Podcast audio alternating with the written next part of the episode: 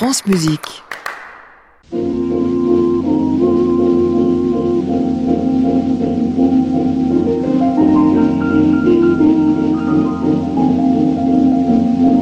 Tout le jour,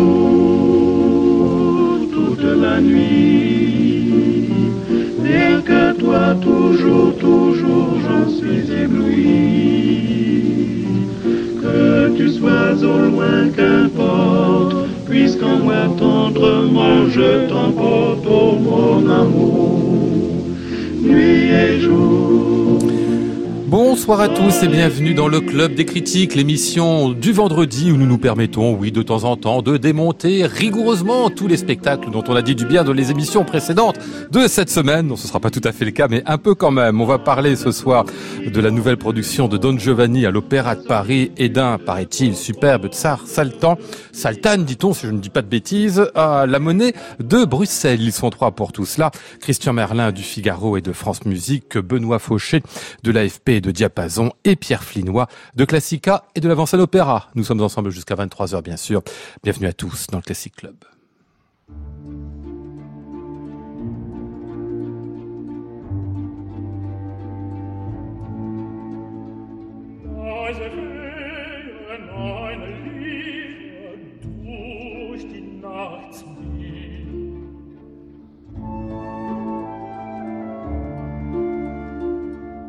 den stillen Hain erinner, Liebchen, komm zu mir.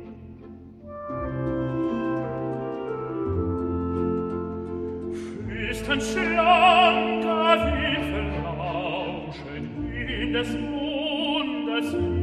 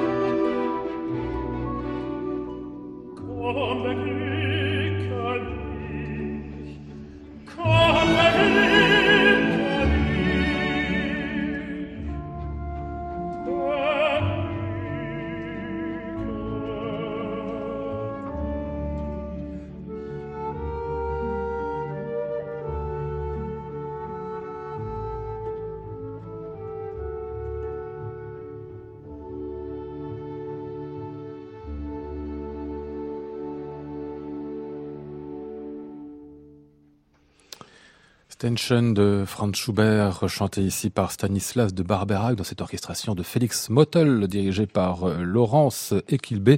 Stanislas de Barberac qui est donc Don Ottavio depuis mardi dans cette nouvelle production du Don Giovanni de Mozart à Paris au Palais Garnier. C'était très bien a priori sur le papier, hein, Philippe Jordan à la baguette, mise en scène Ivo Vanov, qu'on voit faire un petit peu d'opéra ces derniers temps, qui est un grand homme de théâtre, et puis euh, côté distribution, euh, des chanteurs relativement jeunes, pas des débuts de carrière, mais Stanislas qu'on vient de nommer, Étienne Dupuis, Philippe Sly ou encore Elsa Dreissich. Je disais sur le papier, ça a l'air bien, Benoît Fauché, j'ai l'impression que ça vous a un peu déçu comme ce spectacle.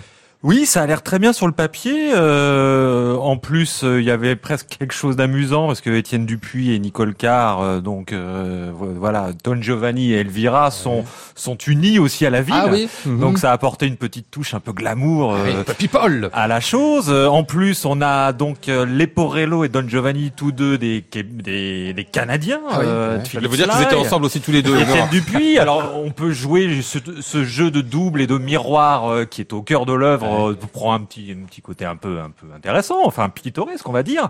Euh, et puis Ivo Vanov, euh, grand metteur en scène, en tout cas très intéressant que que- qu'on connaît aussi par le théâtre. C'est un homme de théâtre qui a souvent une grosse utilisation de la vidéo. Quand je dis gros, c'est pas c'est pas quelque chose de, de, de repoussant. C'est j'aurais dû dire fine plutôt, puisqu'il a voilà, il a une, une il y a beaucoup de vidéos dans ses spectacles. Alors là, très étrangement, on sent qu'à l'opéra, il est un peu, il se cherche, il est Mhm. un peu gêné. Je me souviens d'un très bon Macbeth à l'opéra de Lyon où il y avait beaucoup de vidéos euh, euh, et hum, ici, il y en avait beaucoup, il me semble aussi dans son Boris Kodunov, mais pour le coup, ça manquait un petit peu euh, d'une direction d'acteur forte. Et là, je pense qu'il s'est dit, il faut que je, je joue un, Don Giovanni un peu d'acteur, quoi, que je fasse confiance euh, à ce drame.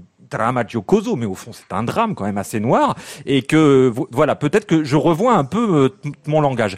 Mais du coup il n'est pas très intéressant quoi. Il nous il nous montre effectivement un Don Giovanni qui se joue assez finement sur le plan psychologique, mais j'ai envie- de dire que la direction d'acteur, elle est honnête, sans plus, devant un décor unique, un peu recomposé, des espèces de grands modules gris, un jeu de coursives, de terrasses et d'escaliers. Donc ce jeu de fuite euh, qui est au cœur de l'œuvre fonctionne assez bien, mais en même temps, il n'en sort pas un propos extrêmement fort. On sent que euh, il a mis un peu de vidéo à la fin dans la scène des enfers, euh, la scène du commandeur. Euh, au demeurant, c'était assez joliment fait, mais ça ne fait pas une proposition très personnelle très singulière et, et du coup je trouve que on finit par s'ennuyer un peu dans tout ça. Euh, euh, Christian. Euh, c'est vrai que c'est typiquement le spectacle euh, dont on se dit que si on l'avait vu comme un spectacle de répertoire euh, dans un théâtre du- d'une ville de moyenne importance, euh, une reprise d'un spectacle qui tourne depuis déjà plusieurs années, on, on se serait dit ah c'est c'est vraiment du beau travail, c'est du solide. Mais pour une première à l'Opéra de Paris, on attend quand même autre chose. Surtout pour un titre comme Don Giovanni, qui euh, c'est pas du répertoire Don Giovanni. On attend l'exceptionnel et on attend une vision euh, parce que c'est une œuvre qui a une telle palette d'interprétations possibles que là le metteur en scène a vraiment quelque chose à, à proposer. Et il se trouve, je voudrais juste rappeler que le Don Giovanni précédent au répertoire de l'Opéra de Paris, c'était quand même celui de Michael Haneke. Qui avait fait beaucoup causer, Et hein. voilà. Qui avait et même a quelque chose d'assez tenu une exceptionnel. dizaine d'années. Mais oui, moi je l'ai adoré. Mm. Euh, beaucoup de gens l'ont détesté au début. Certains ils sont venus après, mais en tout cas c'était une proposition forte. Là, j'ai pas eu ce sentiment en, en quittant le Palais Garnier le mardi soir vers 23 heures et quelques. Euh, je vais vous, je vais être très honnête avec vous. Je me suis presque dit à quoi bon? Et pourtant. euh, euh, Rien n'était déshonorant. Donc c'est typiquement le spectacle dont il est à la limite difficile de parler euh, parce que on attend l'exceptionnel et on nous donne du bon, mais pas saillant. Et, et je, je ne sais pas encore aujourd'hui quelle est vraiment sa conception de, de Don Giovanni. La seule chose moi que j'ai retenue, c'est que Don Giovanni est quelqu'un de très méchant euh, qui règne sur un, une ville ou un village de manière un peu mafieuse. Il a d'ailleurs toujours son pistolet automatique euh, au, au côté dans son dans son holster. Il le dégaine facilement et comme ça il se fait respecter. Et à la fin il est vaincu et on a les balcons fleuris euh, avec le linge qui pend aux fenêtres. Donc Ah euh, confort petit bourgeois rétabli. euh, tout le monde il est beau, tout le monde il est gentil. J'ai trouvé ça un peu faiblard pour tout dire comme conception, mais peut-être que je suis passé à côté. On hein. attendait mieux d'Ivo Vanov, c'est Euh, vous êtes en train de ca- nous dire. carrément. hein. Euh, Pierre Flinois, est-ce que vous allez dissonner dans ce concert de non-louange? Non, c'est, je, je participe à la non-louange. Un décor beaucoup trop fort, beaucoup trop puissant. C'est une, une forme d'hommage à, à Chirico, vu le- les formes, je dirais, et à Piranèse, vu les escaliers.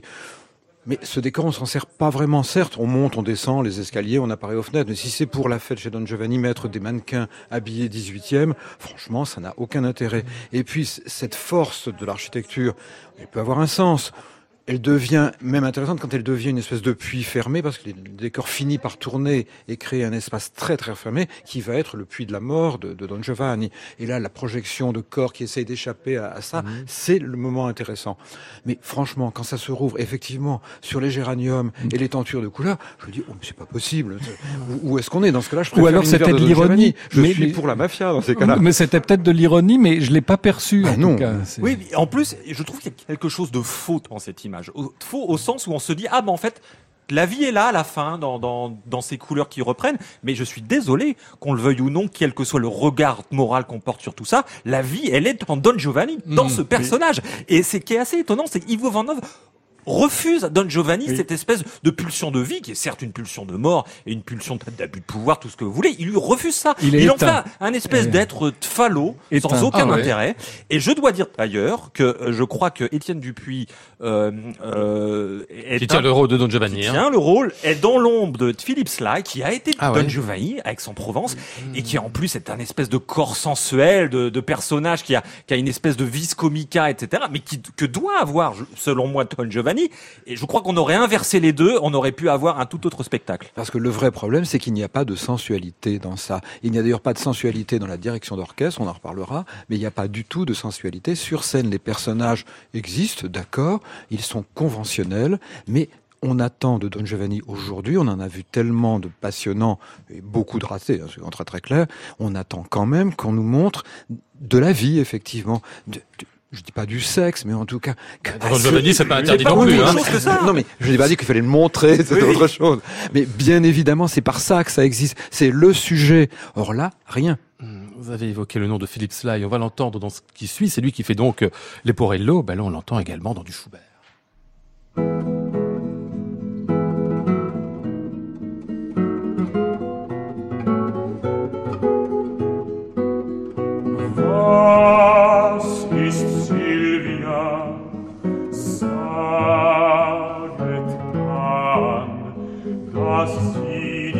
Weite Flur preist. Schön und zart sieh ich sie dann auf Himmelsgunst und Spurweis.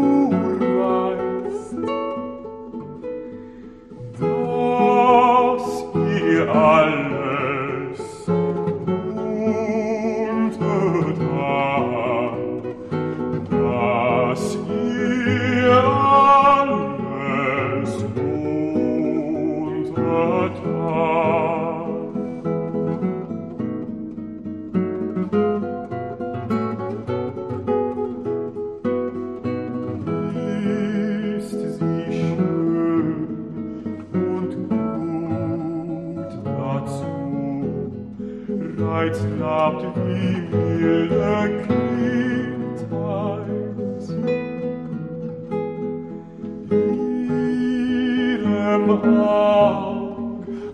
Amor zu, dort heilt er seine Blüte.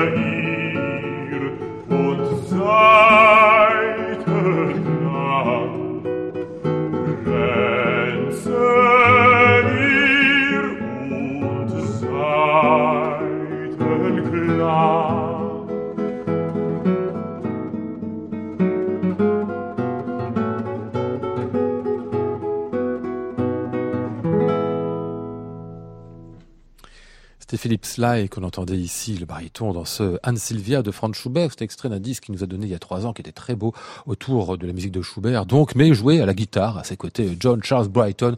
Ça n'a pas l'air de plaire à Christian, mais je vous jure, ça marchait très non, très mais bien. j'aime pas la c'est guitare, j'aime pas la- la guitare. Puis la voix est superbe. Ah Est-ce qu'elle est, aussi, est belle sur scène en, en Oui, Leporello, oui, excellent. Pour, pour moi, c'était vraiment euh, un des tout meilleurs et peut-être le, le- le seul point euh, vraiment saillant, j'allais dire, d'une distribution peut-être sinon assez mono monochrome. Euh, oui, oui, très belle Et puis, euh, bah, comme l'a déjà souligné d'ailleurs euh, Benoît, cette agilité euh, scénique et cette manière d'incarner un personnage. Alors, un petit peu conventionnel, mais ça c'est Ivo Vanov qui l'a voulu comme ça, ce rapport à la fois d'envie euh, et de, de, de, de rivalité euh, par rapport à Don Giovanni, mais euh, la, la, la vie est de son côté, et de- du côté du, du Leporello. Il le fait de manière très variée, juste ce qu'il faut de comique euh, quand on en a besoin, mais euh, en, en étant euh, tout à fait intégré, euh, in- intégré au, au projet. Donc euh, vraiment, euh, belle voix et belle musicalité. Euh, qui me parle d'Étienne Dupuis qui fait Don Giovanni Euh, Tiens, euh, Benoît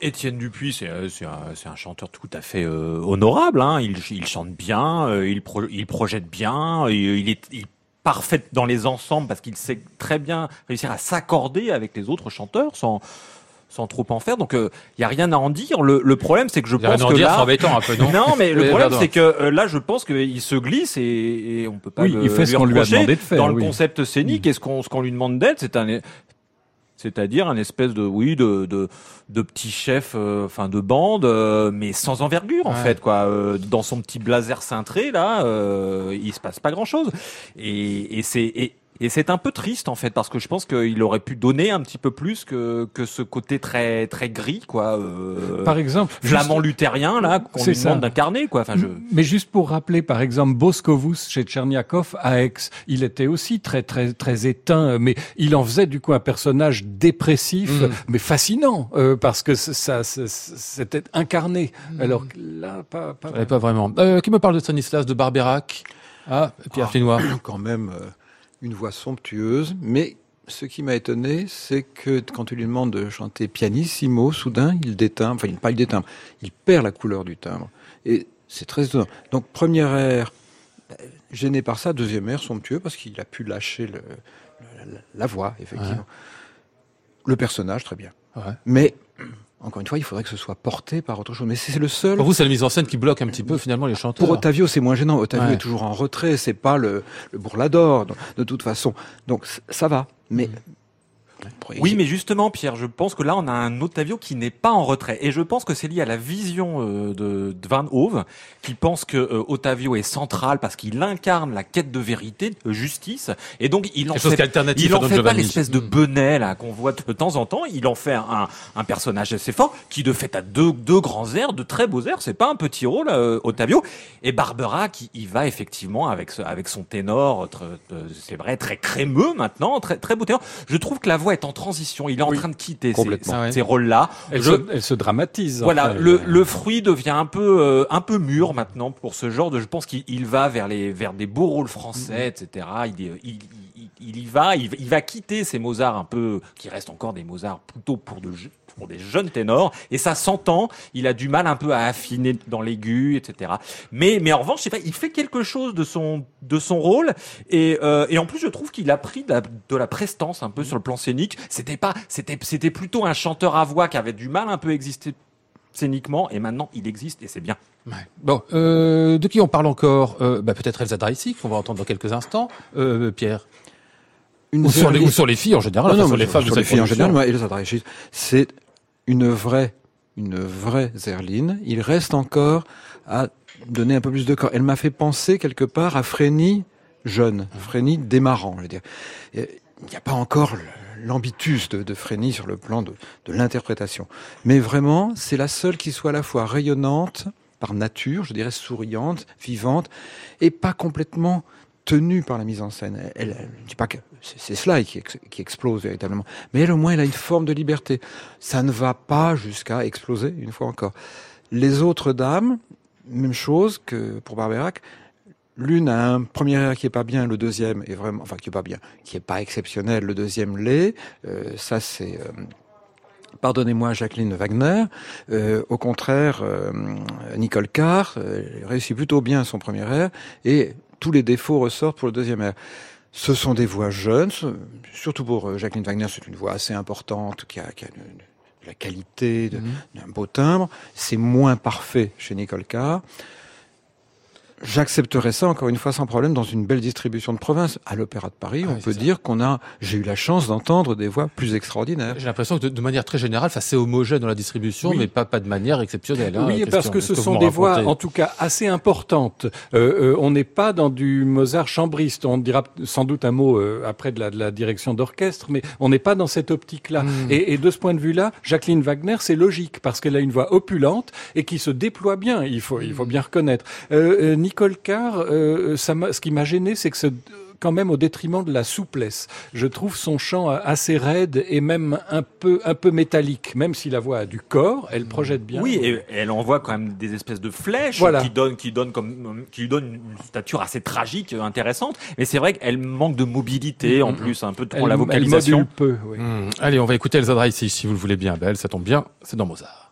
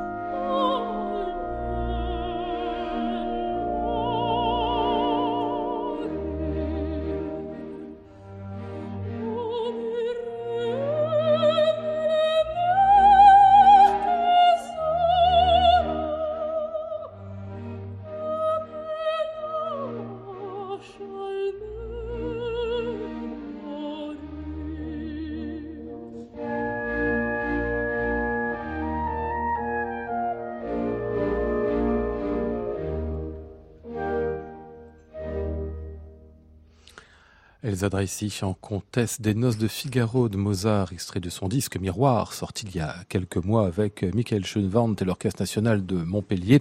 Elsa qui est donc Zerline pour cette nouvelle production du Don Giovanni de Mozart au Palais Garnier, qui va pas enthousiasmer les foules critiques, j'ai l'impression. On n'a pas parlé de l'orchestre, si on l'a à peine cité, Philippe Jordan, euh, c'est vous qui l'évoquiez, euh, Christian Merlin. Ben, euh, direction typiquement pré-Arnoncourt, donc Oui, euh, ah oui. direction Le baroque est pas passé par euh, là. voilà, symphonique revendiqué.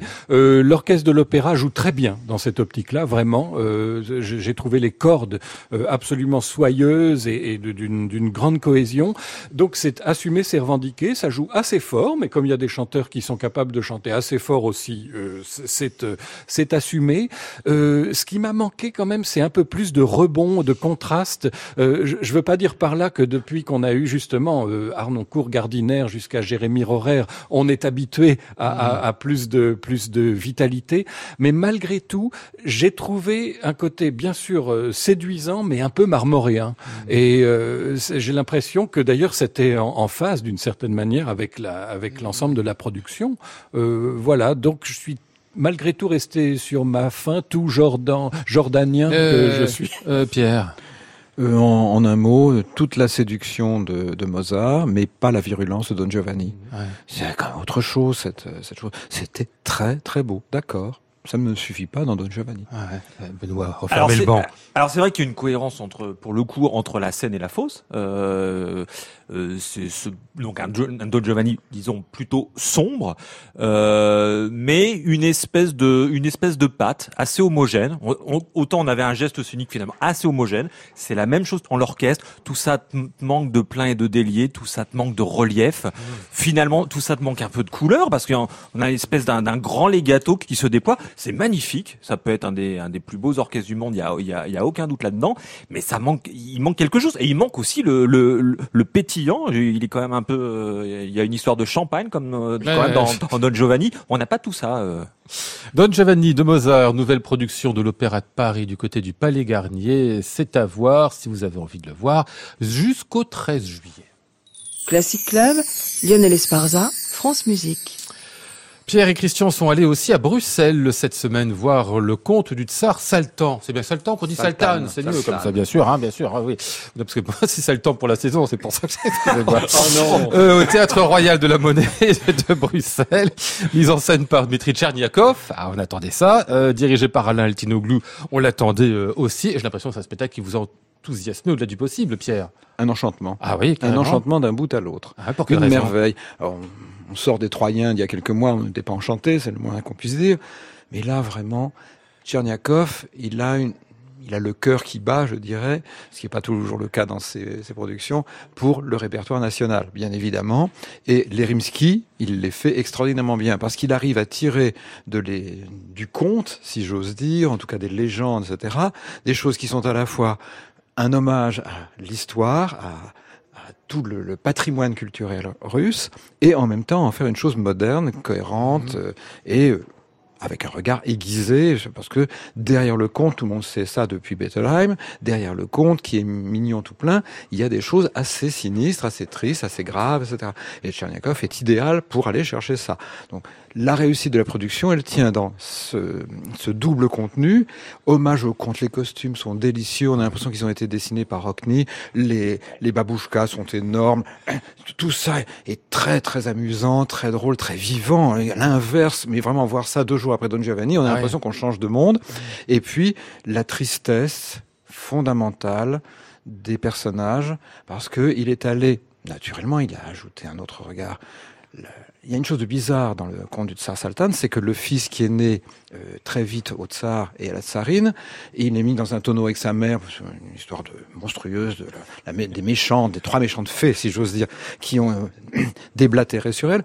Et le temps qu'ils arrivent sur une île magique, le fils qui était un petit bébé dans les bras de sa mère est devenu un beau jeune homme qui a euh, une voix de ténor, etc. Donc il s'est interrogé là-dessus, et en fait, il a été euh, plaqué là-dessus le fait que le fils euh, abandonné par le père est un enfant euh, qui est autiste, la mère, euh, la, la tsarine est malheureuse, etc. Et elle l'a éduqué dans le rêve, dans le, mythe, euh, et ça fonctionne très bien parce que on le voit en réalité, l'acteur est sensationnel, d'agitation permanente, etc. Et on essaie, il, va essayer de nous montrer une séance de, enfin, de psychanalyse, de thérapie, et qui, bien évidemment, va caler à la fin. C'est-à-dire Sur la musique la plus sympathique, la plus bondissante, eh bien, on voit une crise euh, d'épilepsie et on sait très bien que la thérapie n'a pas fonctionné.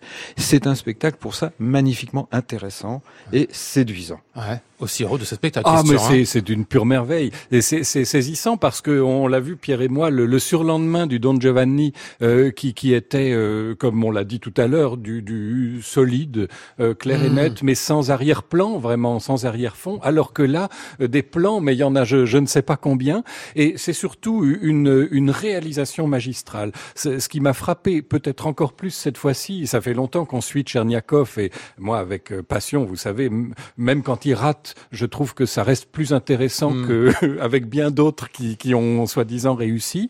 Euh, mais là, ce qui m'a frappé, c'est que euh, bah, parfois on lui reproche d'être un peu trop intello, de, de chercher à réécrire les histoires, à raconter d'autres histoires par-dessus, etc. C'est un peu ce qu'il fait quand même. il il le Oui, fait. Et, à, et à décortiquer, à, à, faire une dissection des, des, des livrets. Mais là, ce qui m'a frappé, c'est que ça n'est pas que ça, Tcherniakov. C'est aussi et peut-être avant tout un homme de spectacle.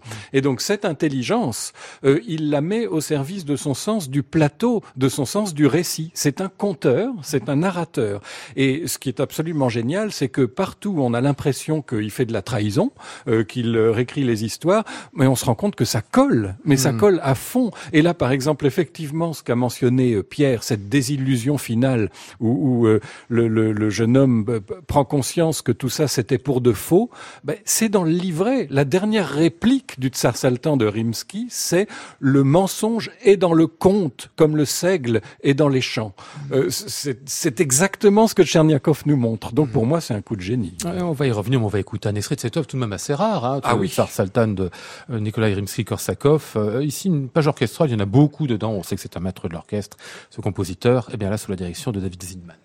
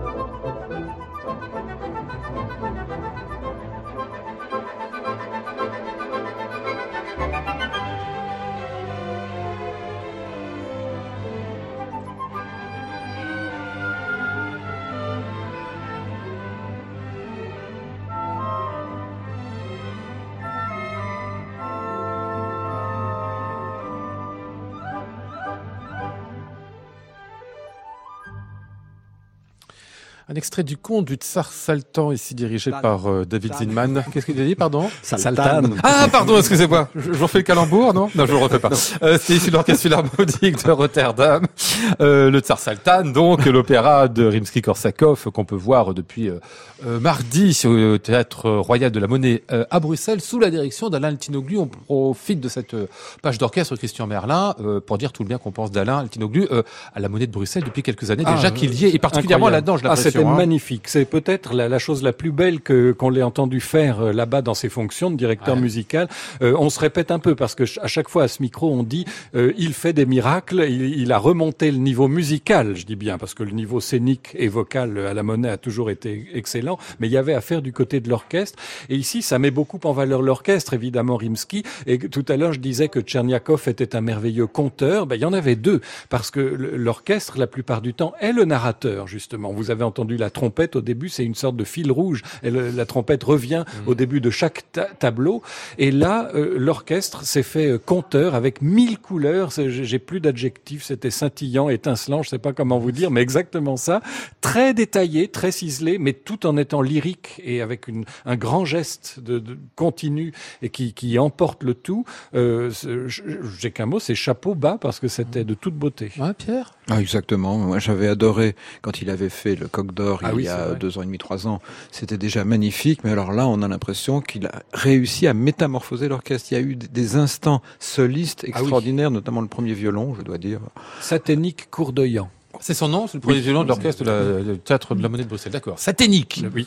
La, la première violon. on se moque pas du nom des gens, je me moque pas, c'est pas ça du tout, hein, mais c'est quand même, c'est quand même notable. hein. Donc Oui, il y a un vrai plaisir et il y a aussi un vrai mouvement parce que cette œuvre euh, que c'est qu'un enregistrement relativement plat du Bolchoï où il se passe pas grand chose là d'un bout à l'autre ça emportait vraiment. Il y avait un plaisir et on sentait que les chœurs étaient complètement fous du chef Mmh. tellement. Mais parce que la mise en scène permettait en même temps que tout ça soit un, un jeu on était dans une boîte à joujoux Parce qu'en plus, les chœurs, on les fait chanter depuis les balcons, depuis la salle, donc il faut coordonner tout ça. Euh, et euh, c'est extrêmement vivant. Euh, Les, les, les chœurs arrivent très souvent par l'intérieur de la salle ou depuis la coulisse, pratiquement depuis les loges. Et c'était d'une synchronisation parfaite. Mhm. Et la distribution vocale, qu'est-ce qu'on en dit, euh, Pierre? Bah, écoutez une équipe en état de grâce Ah bah carrément. Bien évidemment pas les premiers chanteurs du monde, ça n'a aucun intérêt dans ce genre de production, mais vraiment il y avait une euh, la, la tsarine, donc euh, la pauvre victime de, de l'histoire rejetée par le mari sur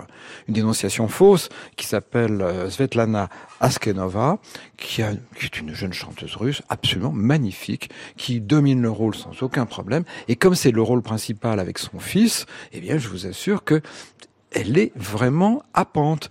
Comme en plus elle est mise en scène en tenue contemporaine par rapport à toutes les babouchkas dans les tenues traditionnelles, etc., le contraste est vraiment fonctionne. Et la tristesse dont je parlais tout à l'heure, eh ben chez elle, elle est visible sur le visage et dans les nuances de la voix, bien évidemment. Et son fils, qui s'appelle, euh, excusez-moi, euh, Bogdan Folkov. Enfin, son fils euh, sur scène, hein. Oui, oui. hein. Oui, c'était dans le Javeni qui avait des, rapports particuliers. Son fils, bon, d'abord le jeu d'acteur sensationnel parce que le, vraiment le, le malade absolu. Je ne sais pas comment il fait pour tenir la, la soirée comme ça, ça doit être épuisant, mais vraiment un, ténor claironnant, belle voix, pas, pas la plus belle voix du monde encore une fois, mais fonctionnant parfaitement dans, la- dans la chose. Ouais, Christian Je peux dire juste encore une chose, euh, parce qu'on on pourrait penser ici, euh, oulala, mais Tcherniakov, c'est d'accord, c'est du conte, mais c'est du c'est du conte pour adultes. Euh, attention, expérience personnelle, j'étais au rang K à la monnaie, au parterre, au rang devant moi, donc le rang J en toute logique, il y avait une petite fille, oh, elle avait pas 10 ans, avec ses parents et son grand-père. Elle est restée jusqu'au bout, ça dure trois heures. Je, je la regardais régulièrement. Non seulement elle s'est pas endormie, elle n'en a pas loupé une. Elle ouvrait de grands yeux et euh, elle commentait au fur et à mesure. euh, ça a marché à fond. Donc Ah, c'est pour. euh, vous Benoît. Christian, elle faisait partie de la mise en scène, en fait. C'était la vrai nièce que- de Tcherniakov. c'est vrai qu'elle ressemblait à une princesse russe. Bon, bah, ça spectacle merveilleux, si j'ai ah bien ouais, compris. ouais, hein. Le tsar Saltan de Nikolai Rimsky-Korsakov est visible au Théâtre Royal de la Monnaie de Bruxelles jusqu'au 25 juin. faut absolument y aller si vous écoutez nos amis critiques en tout cas. Dmitri Tcherniakov, Alain Altinoglu, qu'est-ce qu'on dit d'autre Bon, On a dit l'essentiel, hein, faut y aller. Et, et puis voilà quoi. Classic Club, Lionel Esparza, France Musique. À 22h41, allez, on va passer au coup de cœur du soir. Le premier, eh bien, ce sera pour Benoît Fauché.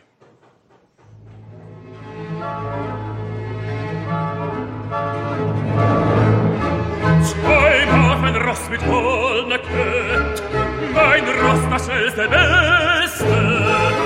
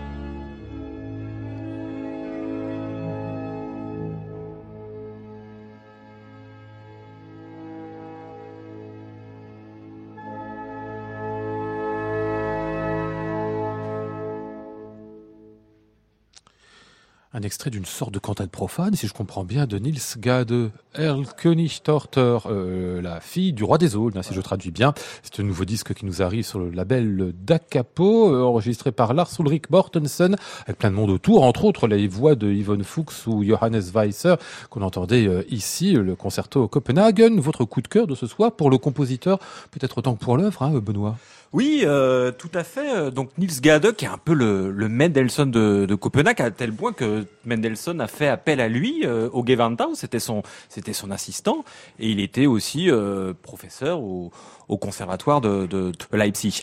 Et là, en, en fait, effectivement, on a une cantate scénique, dramatique, en fait profane, euh, qui reprend bah, ces légendes danoises autour du, du, du roi des Aulnes, hein, le roi des Aulnes que, que Schubert a mis en, en- musique avec euh, quel talent. Euh, et donc voilà, donc on, on assiste comme ça de manière euh, très très inventive, à la fois très très animée euh, et en même temps avec un goût assez chambriste, très mendelssohnien autour des bois, euh, à cette course un peu euh, de Olouf euh, à travers la forêt, attiré par euh, attiré par les elfes, et, et c'est très bien construit dans un dans un, un dialogue entre entre les solistes. Euh, Il y a la mère comme ça, le, le timbre très maternel de Yvonne Fuchs, euh, Johannes Weisser qui a été un Don Giovanni Ah oui, euh, oui. euh, très juvénile euh, pour Rémi Jacob, pour René Ouais, Jacob, pardon, euh, qui évidemment là a pris un peu d'épaisseur, mais qui, qui est un narrateur euh, extraordinaire. Euh, Il y a Sophie Juncker, une jeune Belge qui est très très agile dans l'aigu. Tout ça fonctionne très bien avec un ensemble vocal de la radio danoise qui sait à la, à la fois être très clair et qui sait à la fois être, très poignant quand, quand la mort rôde. Euh, et puis un concerto Copenhagen euh, sur instruments anciens avec comme ça des, des couleurs euh, très très très soutenues, très vives euh, et en même temps très subtiles. Donc donc voilà, on passe trois petits quarts d'heure euh, en, très bonne compagnie. C'est vivant, ça alterne effectivement les chœurs avec solistes, euh, le- les, passages un peu plus intimes, et, et on passe un très bon moment dans cet univers des contes euh, Euh, Nils Gad, Erl Königstorter et euh, cinq euh, Gesang, cinq chants hein, que- qui nous Voilà, sont donnés qui nous ici compte par euh, les saisons, la nature, et c'est très bien fait. euh, Lars Ulrich Mortensen. C'est une nouveauté du label d'Acapo. Euh, le coup de cœur de Christian Merlin, lui, c'est pour un autre label du Nord, BIS, label euh, suédois, hein, comme on se le disait tout à l'heure. Autour de Bella Bartok, Susanna Melki, qui dirige ici l'orchestre philharmonique de Helsinki, dans Le Prince de Bois et euh, Le Mandarin merveilleux, la suite euh, de Bella Bartok. Vous avez choisi ça pour, bah, pour retrouver peut-être aussi Susanna Melki, qu'on a bien vu, Oui. qu'on voit très souvent d'ailleurs encore en France. hein. Absolument. Et ce que je fais là, c'est pas très joli joli, Lionel. Oui. Je, je m'en ouvre à vous, pardon, mais je profite de votre émission pour réparer une lacune de mon émission. Ah oui, ah, ça, ça arrive ça. Euh, parce qu'il y a à peu près quoi,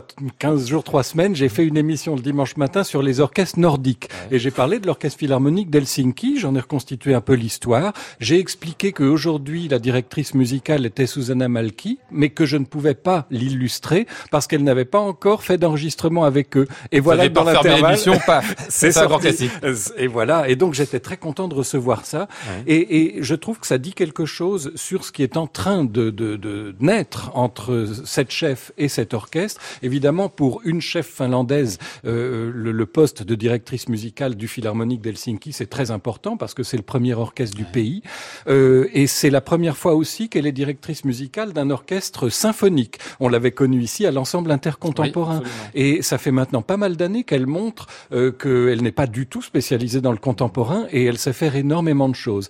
Et là, euh, je trouve assez euh, intéressant ce disque parce que ça montre d'abord le niveau, la qualité euh, des, des orchestres dans ce dans ce pays. La Finlande est vraiment une nation orchestrale et elle fait un disque Bartok, oh, qui n'est pas pa- particulièrement sauvage comme on pourrait s'y attendre, mais qui est extrêmement ciselé, très pensé, avec euh, ce mélange de clarté et de chaleur qui est propre, euh, je trouve, à beaucoup d'orchestres nordiques. C'est très réussi. Le Prince de Bois, euh, c'est la troisième fois de la soirée qu'on emploie le mot narratif, je crois, mais raconte vraiment quelque chose et c'est essentiel parce que c'est de fait une musique à programme. Et le mandarin, le mandarin merveilleux, s'il perd un peu en en férocité, en, en violence, gagne beaucoup à cette vision euh, assez objective, euh, si bien que on entend vraiment tout. Et je trouve assez impressionnant ce qui est en train de se passer entre le Philharmonique d'Helsinki et Susanna Malki. D'ailleurs, elle est déjà reconduite, elle a resigné pour euh, une bonne durée, je crois. Hum, allez, on va écouter les dernières mesures justement de cette suite de concerts du Mandarin merveilleux.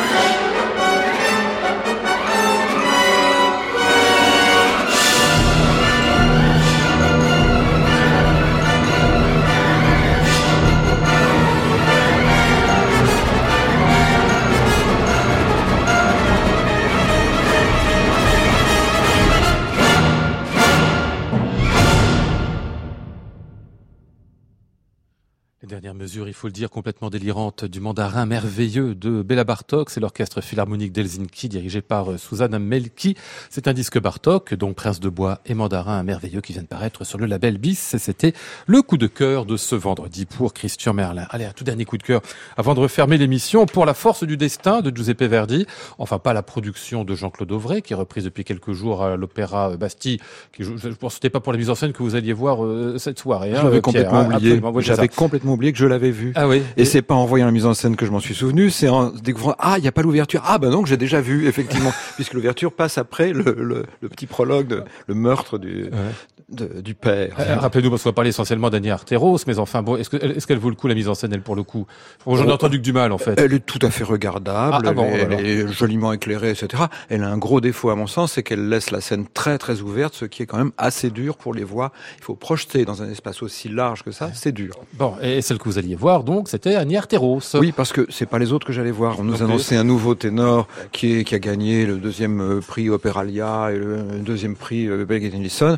Franchement, Opéralia Domingo, j'ai vu Domingo à 30 ans faire le rôle. C'était autre chose parce que ça a déménagé. Là, c'était pas vraiment le cas. C'est solide, mais c'est- c'est pas passionnant. Et Monsieur Lucci, que j'ai entendu il y a trois semaines en face de ma mère Terros dans, euh, dans Tosca, bah, franchement, l'étudiant, euh, vu son âge, vu ses cheveux gris, vu sa corpulence, on a un peu de mal à y croire. Bon, euh, c'était pas intéressant tout ça. Le vrai intérêt, c'est de retrouver Madame Arteros, qui n'a pas été aussi géniale, je, je l'avoue, que dans que dans Tosca, où il était sensationnel, mais là, pas aidé non plus par l'ouverture de, la scène. Et puis, manque de partenaires, direction qui ne portait pas la chose. Vraiment, c'est Nicolas Louisotti, c'était bien. C'est toujours la même chose, c'est ces spectacles, on se dit, bon, bah, reprise, répertoire, ça, mais on attendrait quand même un petit peu mieux. Quand elle arrive, quand elle chante, ah bien évidemment, le monde autour s'écroule, il ne reste qu'elle. Et ça me suffit, ça me remplit de bonheur, même si elle a eu deux ou trois petites erreurs, parce qu'elle n'avait pas répété euh, vraiment, et que le, et la mémoire c'est bien, mais ça ne suffit pas quelquefois. C'est quand même une chanteuse merveilleuse, je l'ai déjà dit. Elle est plus à son aise, effectivement, dans Tosca. Verdi commence à lui être un petit peu plus difficile à exprimer. Bon, mais il fallait y aller. Mmh, C'était La Force du Destin de Giuseppe Verdi à l'Opéra Bastille. Si vous y allez, c'est bien sûr, vous l'aurez compris, pour euh, Ania Arteros, c'est jusqu'au 9 juillet. Allez, on va refermer cette émission comme on l'a commencé. Stanislas de Barberac et Franz Schubert.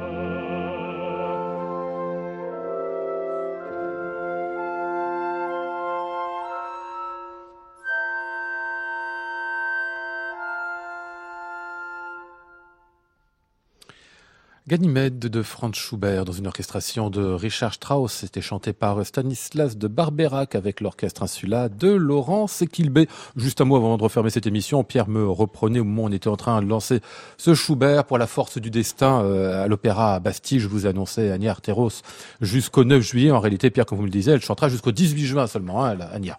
Et après, on aura donc une autre chanteuse, Elena Stikina. Très, bien très bien. Très bien Ah oui, très bien. Je la connais pas celle-là. Bon, très bien, on pourra aller voir les deux donc. Merci messieurs.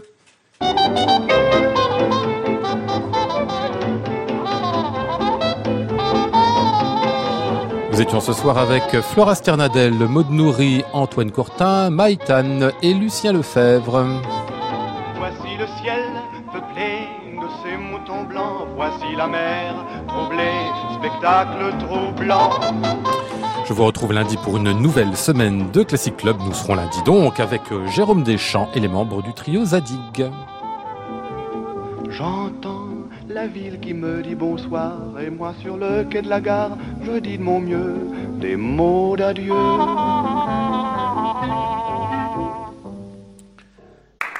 À réécouter sur francemusique.fr.